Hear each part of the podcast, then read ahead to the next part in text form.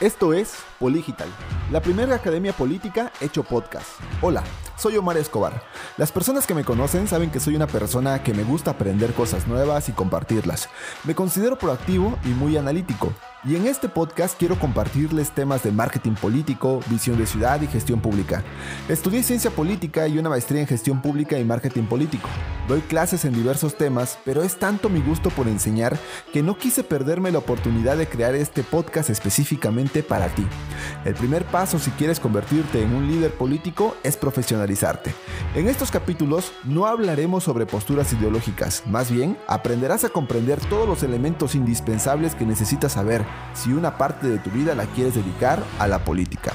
Buscaremos a personas que puedan acompañarnos en este camino de quienes tú podrás aprender en estos episodios. Desde hoy ya puedes considerarte Poligital. Bienvenido a esta gran comunidad.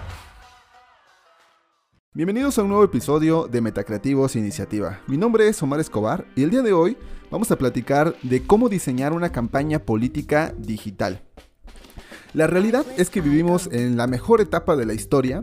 Vivimos en una era fascinante porque pasamos a usar la tecnología en tan solo 5 meses.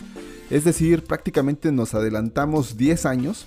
Y hay quienes se atreven a decir que también hemos pasado a una era del Big Data el ciberespacio, la transformación digital, la inteligencia artificial y la sociedad red. El próximo año en nuestro país tendremos elecciones, pero parece ser que estas elecciones serán diferentes. Y es que anteriormente diseñábamos campañas políticas de forma tradicional, es decir, a nivel tierra. Hoy en día parece que este va a ser el primer reto tanto de los institutos electorales como de los partidos políticos y de la sociedad en el que vamos a tener que convivir con campañas digitales. El Internet antes solamente nos daba la posibilidad de tener acceso a datos demográficos y geográficos, es decir, zonas, colonias, este, eh, edades, sexo, eh, empleo, ¿no? Formas generales de conocer a la población.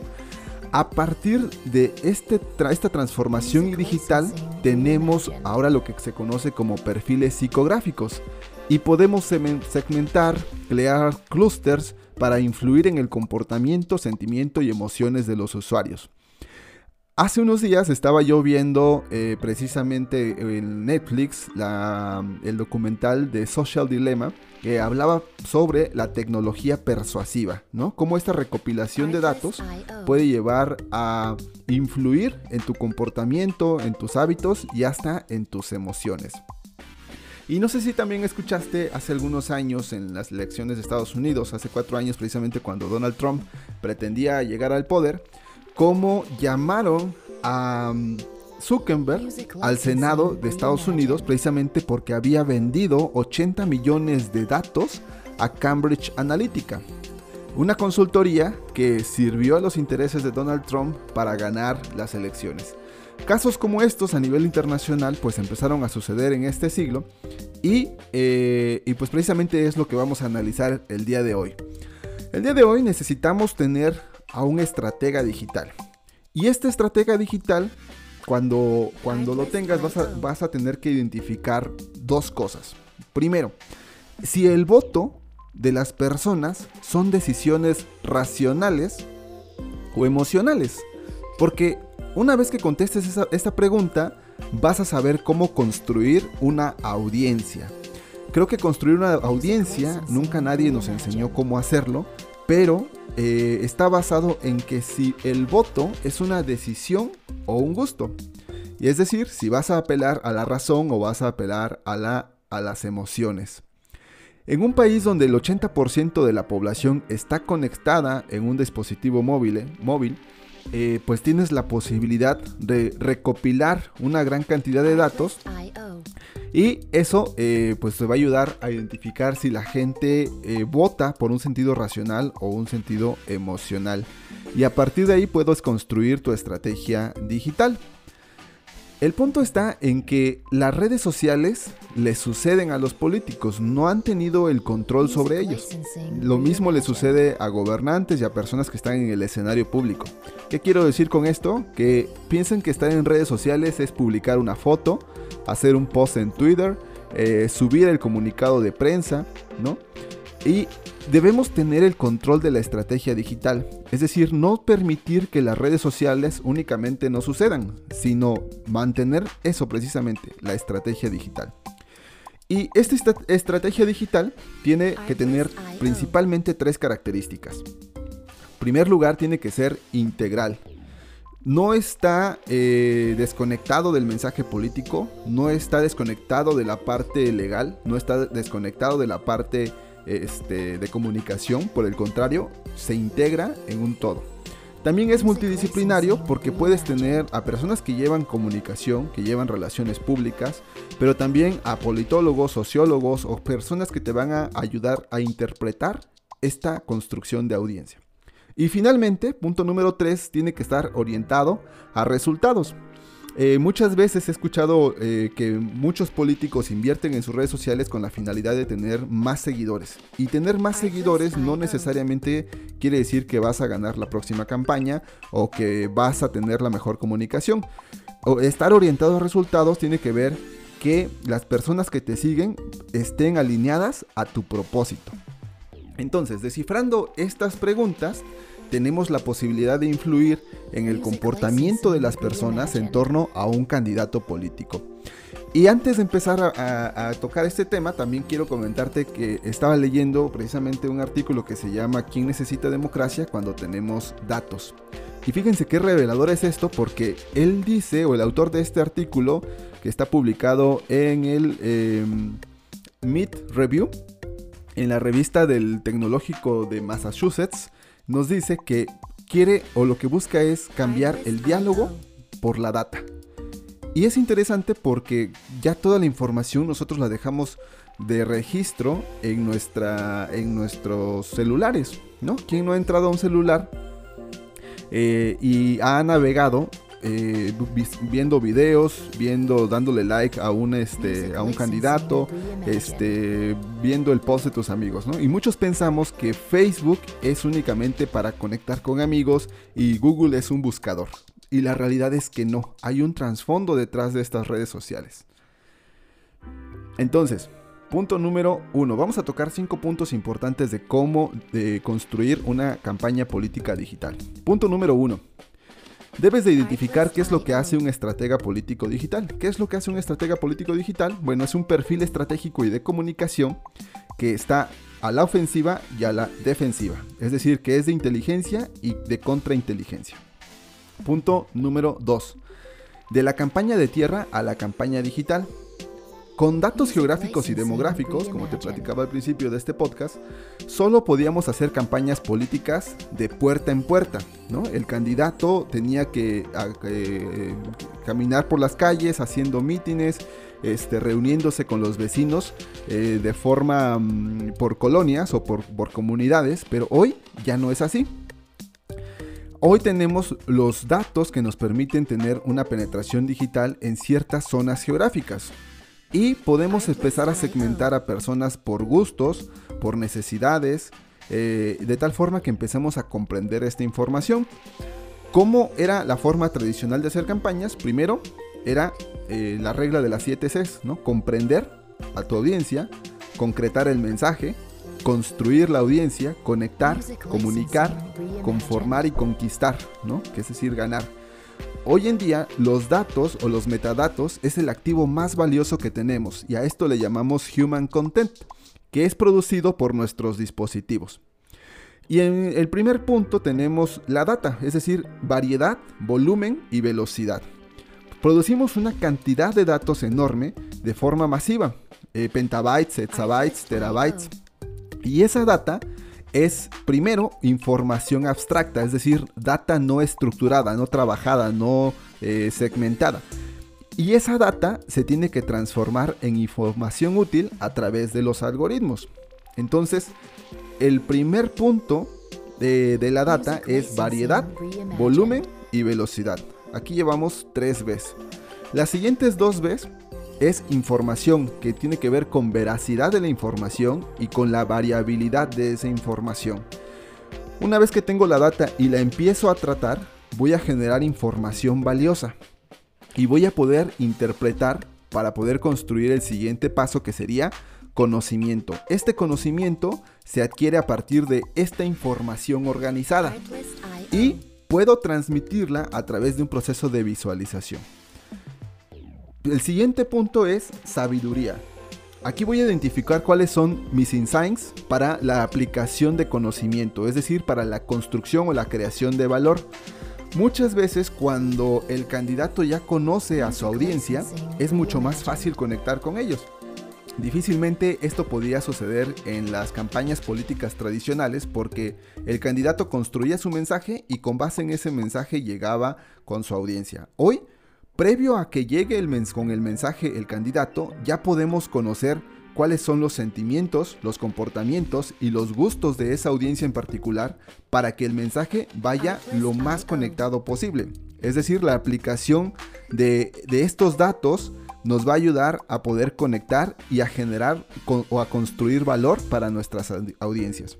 Y finalmente, el último punto sería la inteligencia. A todo este proceso es el proceso de la construcción de inteligencia. Entonces, punto número uno, dijimos, es la data, que se nos presenta una gran variedad de datos, de información o un gran volumen de información que trascienden nuestros dispositivos móviles a una gran velocidad. Segundo, información, es decir, vamos a eh, trabajar esta, esta data para generar información alineado a nuestros objetivos. Y eso va a construir veracidad. Finalmente, bueno, el tercer punto sería conocimiento, que es esta información de forma organizada. Y finalmente, sabiduría, que es construcción de valor. Ahora, eh, el siguiente tema que quiero comentar con ustedes es que todos los datos son buenos. Y esto, eh, bueno, el tema que quiero platicar es sobre el análisis de datos o data analytics.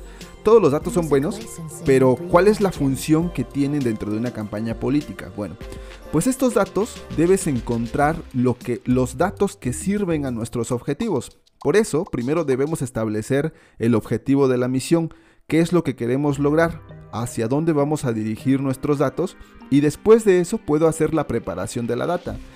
La sociedad funciona por un comportamiento preestablecido, sencillamente por el sentido de pertenecer.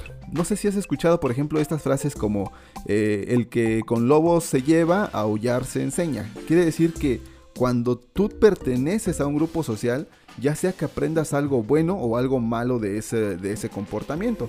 Y entonces, anteriormente decíamos o segmentábamos de esta forma, hombres, mujeres, adultos, este, jóvenes, eh, entre 35 y 45 años, entre 25 y 35 años. Hoy en día la gente ya no se agrupa de esta forma. Ya la gente se agrupa por el sentido de pertenecer. Se agrupan, por ejemplo, eh, las personas que cuidan su salud y van al gimnasio, pero se separan de las personas em, fit, ¿no? Las que comen saludablemente. Pero también tenemos otro grupo de personas que les gusta el uso de la tecnología para unirse o hay quienes les gusta usar la tecnología para separarse, ¿no? Los gamers, por ejemplo, se aíslan y se conectan únicamente de forma online con otros jugadores eh, alrededor del mundo. Y hay quienes ocupan esta tecnología para poder comunicarse de forma este, personal. Entonces, eh, primero debemos entender cómo se comporta esta sociedad o, sacar el mayor jugo de, esta, de este sentido de pertenecer para que a partir de aquí empecemos a hacer un proceso de storytelling. El storytelling es el contar una historia que refuerce ese sentido de pertenencia. El cerebro humano funciona de esta manera. Si tú le dices datos o información genérica, sí los va a captar pero los va a olvidar. En cambio, si tú le cuentas una historia, va a tener un sentido de pertenencia mucho más fuerte porque las historias conectan mucho mejor con nuestros sentimientos. Entonces vamos a generar un, contenido significativo de valor a la sociedad, que es a lo que se debe una comunidad política. Eh, hay un síndrome que se llama el síndrome FOMO, que es el Fear of Missing Out, quiere decir miedo a quedarse fuera. Eh, que sucede mucho en las redes sociales, ¿no? Nosotros al momento de hacer el scroll up en nuestro celular, es decir, de subir eh, la información en Facebook, en Instagram, en YouTube, buscando ese infinito, eh, estamos lo único que lo único que estamos haciendo es buscando satisfacción social, es decir, aceptar que nosotros estamos obteniendo un comportamiento intuitivo de conectar con una comunidad social o política.